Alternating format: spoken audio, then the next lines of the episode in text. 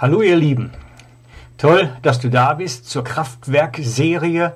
Heute gibt es schon die Folge Nummer 7 und ich möchte darauf eingehen, was so einige Geschwister mir per E-Mail oder per Kommentareintrag geschrieben haben, weil es scheint eine Frage zu geben, die einige wirklich noch immer wieder umtreibt. Und es geht um die Frage, bin ich denn jetzt nun vom Heiligen Geist erfüllt oder nicht? Habe ich nun den Heiligen Geist in mir oder nicht? Und wie kann ich das feststellen? Und ich glaube, diese Frage ist wirklich ganz, ganz, ganz wichtig, weil sie so oft verunsichert. Und sind wir mal ganz ehrlich, wir leben in einer Zeit, wo jede Information an jeder Stelle abrufbar ist. Das heißt, selbst an der Bushaltestelle kannst du dir das Natel nehmen, gibst diese Frage, bin ich vom Heiligen Geist erfüllt? Fragezeichen, ins Telefon ein und schon gibt es 72.000 Vorschläge oder so in etwa. Es ist gar kein Problem.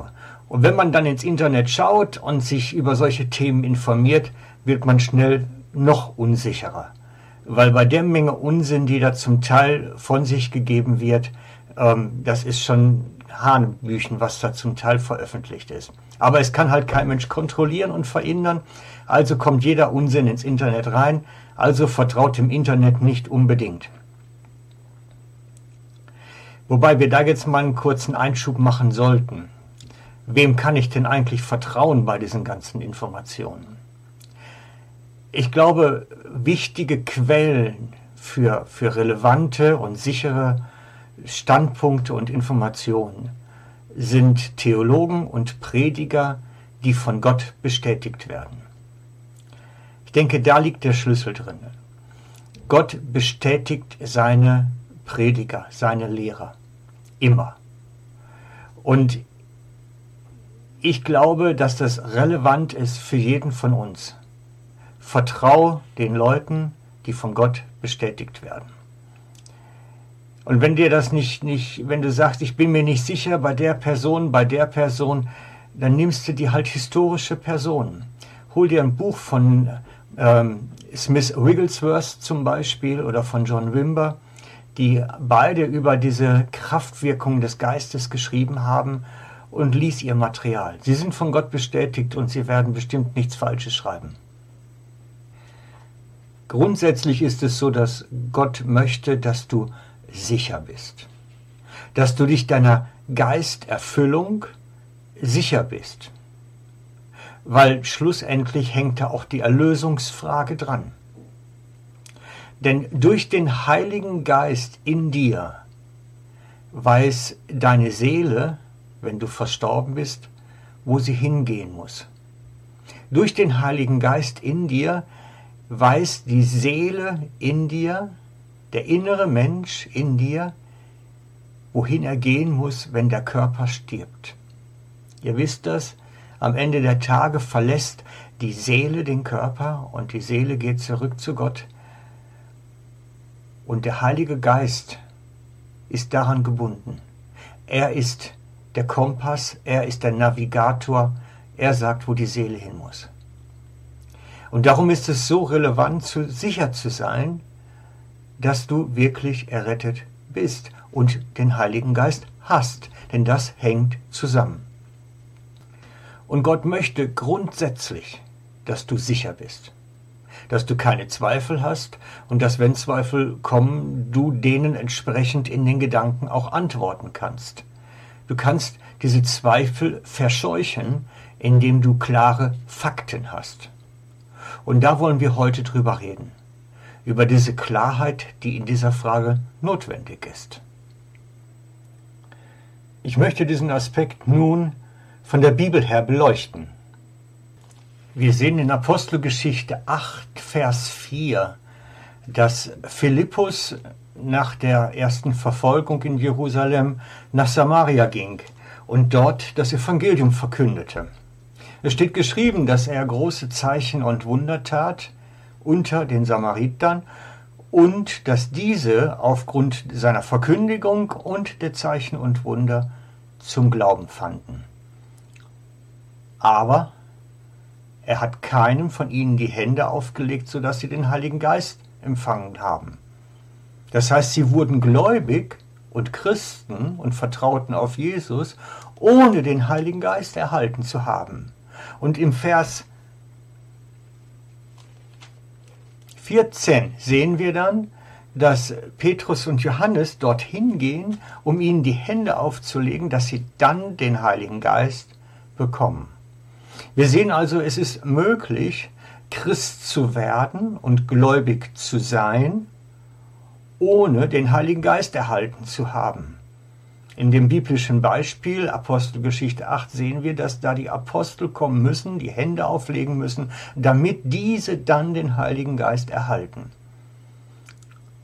Jetzt kann man allerdings daraus wiederum keine Regel machen. Man kann nicht sagen, es muss grundsätzlich von gesalbten Männern die Hände aufgelegt werden. Das wäre zu einfach, denn wir sehen später in Apostelgeschichte 10 und 11, dass ähm, Petrus beim Hauptmann Cornelius war und dort Gläubige hervorgebracht hat, seinen Aufenthalt, dass er dort verkündet hat und die Leute sind gläubig geworden, einschließlich dem Hauptmann. Und er sagt dann nachher in Kapitel 11, Vers 15, indem ich aber anfing zu reden, fiel der Heilige Geist auf sie genauso wie wir bei uns am Anfang. Das heißt, er hat keinem einzigen die Hände aufgelegt, sondern der Heilige Geist ist einfach gekommen, ist einfach auf sie gefallen und hat sich der ganzen Situation ermächtigt. Und das ist für mich so unglaublich schwierig, diese Frage zu, zu beantworten, was muss ich tun, um den Heiligen Geist zu bekommen? Man kann nicht pauschal sagen, du musst jetzt die Hände aufgelegt bekommen. Man kann auch nicht sagen, das kommt von ganz alleine. Beides ist nicht richtig, denn es gibt keine Regel da drin, ganz offensichtlich. Ich glaube, dass es auch nicht nötig ist, dass wir uns Gedanken machen, ob XY oder Tante Erna den Heiligen Geist haben. Es ist nicht unsere Aufgabe. Wichtiger vielmehr ist, dass der einzelne Gläubige sich sicher ist. Nicht die anderen Geschwister müssen mit dem Finger zeigen und sagen, dir fehlt da was oder du hast da was nicht sondern sie selber muss ganz genau wissen, ich bin voll Heiligen Geistes und gerettet. Und das ist der Punkt, den wir jetzt rauskitzeln wollen. Und ich möchte noch eine Stufe tiefer anfangen eigentlich. Denn wir müssen heute über drei Dinge reden. Erstens die Frage, ist die Person vom Geist berührt? Oder zweitens, ist sie vom Geist erfüllt? Oder drittens, und das ist jetzt neu, ist sie unter der Salbung. Ich hatte es schon mal am Anfang erzählt, im Alten Testament waren die Menschen grundsätzlich nicht vom Geist erfüllt. Es war nicht möglich. Denn es war so viel Grundschuld im Menschen, so viel falsch im Menschen und die Erlösung Jesu war noch nicht geschehen, sodass sie nicht den Heiligen Geist haben konnten. Das nächste oder nächste vom Geist zum Menschen, was möglich war, war zum Beispiel die Geschichte von Elisa und Elia. Oder andersrum müsste man es ja sagen, Elia und Elisa von der Zeitrechnung her. Bei ihnen war es so, dass sie den Mantel hatten des Propheten. Dieser Prophetenmantel war etwas Besonderes. Und ich habe so den Eindruck, als wenn der Heilige Geist sich mit diesem Prophetenmantel verknüpft hatte. Das heißt, sie legten ihn um sich und machten die Kapuze drüber und die Ärmel weit. Und dann waren sie wie eingehüllt in die Gegenwart des Heiligen Geistes, in die Präsenz Gottes. Und es war völlig egal, was dann um sie herum geschah. Durch das war ihnen alles möglich. Selbst dieser Kampf mit tausend äh, okkulten Priestern oder Wettermachern oder was bei ihnen zu der Zeit war. Es war ihnen alles möglich, weil Gottes Präsenz durch den Mantel bei ihnen war. Und im Neuen Testament brauchte man das nicht mehr, denn der Heilige Geist konnte nun im Menschen sein, weil Jesus letztlich dafür ans Kreuz gegangen ist. Er hat es möglich gemacht, dass wir diese Grundschuld nicht mehr haben, dass sie uns nicht mehr trennt von Gott, sondern dass wir wirklich diesen Heiligen Geist in uns haben können. Und dieses den Heiligen Geist in sich tragen, ist dann spürbar, wenn wir spüren, er verändert uns. Er, es ist immer eine Frage, lassen wir es zu? Aber der Heilige Geist in uns nimmt uns mit auf einen Weg der Transformation, einen Weg der Veränderung, wo sich Charakter, Persönlichkeit und vieles mehr verändern. Ich habe es so oft erlebt, dass Menschen sanftmütiger wurden, dass sie äh, liebevoller wurden, dass sie weiser auch wurden in ihrem Auftreten und Reden. Und deswegen ist für mich das entscheidende Kriterium, spüre ich den Heiligen Geist in mir mit dieser Veränderungskraft. Nicht unbedingt, das muss nicht ein Reden sein im Ohr, aber verändert er den Einzelnen, verändert er ihn. Und zwar auch nicht in ein, zwei Wochen. Das wäre natürlich toll. Aber zumindest in den Monaten und den ersten Jahren sollte Veränderung sichtbar werden, sodass Persönlichkeit verändert wird. Und dann hatte ich eben schon erwähnt, es gibt dieses Higher Level, ich nenne es mal die Salbung. Ich möchte da jetzt noch gar nicht so sehr drauf eingehen, weil das viel später kommt, aber die Salbung ist letztlich der Punkt, wo wir die zum Teil größtmögliche Nähe zu Gott haben. Wo wir wirklich so wie mit dem Mantel des Propheten eingehüllt sind in Gegenwart Gottes und damit unterwegs sind. Sein Reden hört nicht auf, sein Friede hört nicht auf. Es ist kein Hin und Her geworfen werden, sondern es ist Beständigkeit in all dem. Darum ist mir es so wichtig, dass wir einfach vom Intellekt mal verstanden haben, es gibt vom Erfülltwerden mit dem Heiligen Geist noch ein Higher Level, der nennt sich in der Salbung sein und der ist nach oben hin auch noch komplett offen. Also glaubt mir, da ist viel, viel, viel, viel mehr möglich, als wir überhaupt mit unserem Verstand erfassen können. Aber wie gesagt, zur Salbung komme ich wesentlich später. Wichtig ist mir, dass wir verstanden haben, wir erkennen das Werk des Heiligen Geistes an uns, indem wir auf uns achten, wie in einen Spiegel schauen, in einen Spiegel unserer Persönlichkeit und uns fragen, tut sich da was? Verändert sich da was? Wenn ich in schwierige Situationen komme, spüre ich seinen Frieden trotz der Schwierigkeiten? Spüre ich getragen sein oder Freude, auch wenn es manchmal nicht nachvollziehbar ist? Schaut euch das nochmal genau an. Wir können es lesen im Galater 5,22, da wird beschrieben die Frucht des Geistes. Und dann ist es wichtig, dass wir uns fragen, spüren wir und erleben wir diese Frucht in uns? Und zwar ehrlich einmal in den Spiegel schauen, stimmt es denn? Erleben wir das? Und wir sehen, diese Frucht des Geistes ist Liebe. Es meint eine übernatürliche Liebe, eine Fähigkeit, andere zu lieben, die nicht liebenswert sind.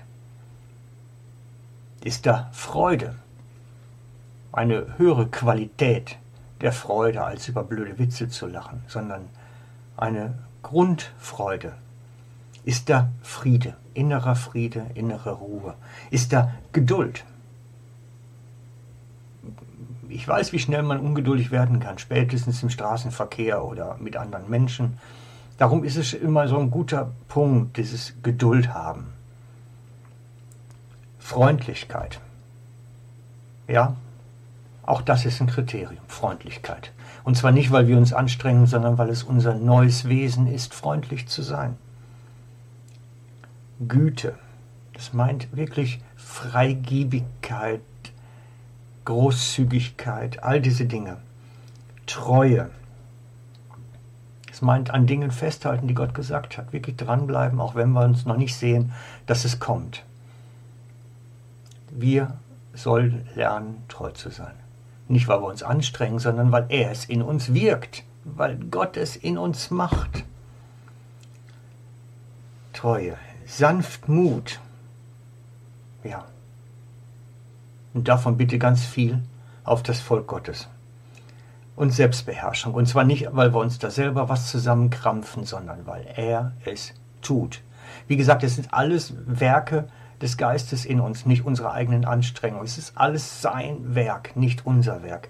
Er muss uns verändern, er muss uns neu machen. Und wenn wir davon etwas spüren, dann merken wir, der Heilige Geist ist in uns am Wirken. Er ist in uns am Verändern. Und das ist der entscheidende Punkt. Wir führen das als einen Entwicklungsprozess in uns. Und ich würde mich freuen, wenn wir uns dann morgen wiedersehen. Vielleicht schaffe ich es auf morgen, dass wir dann den nächsten Teil, den Teil 8, schauen, hören können miteinander und schauen können. Ciao, euer Frank.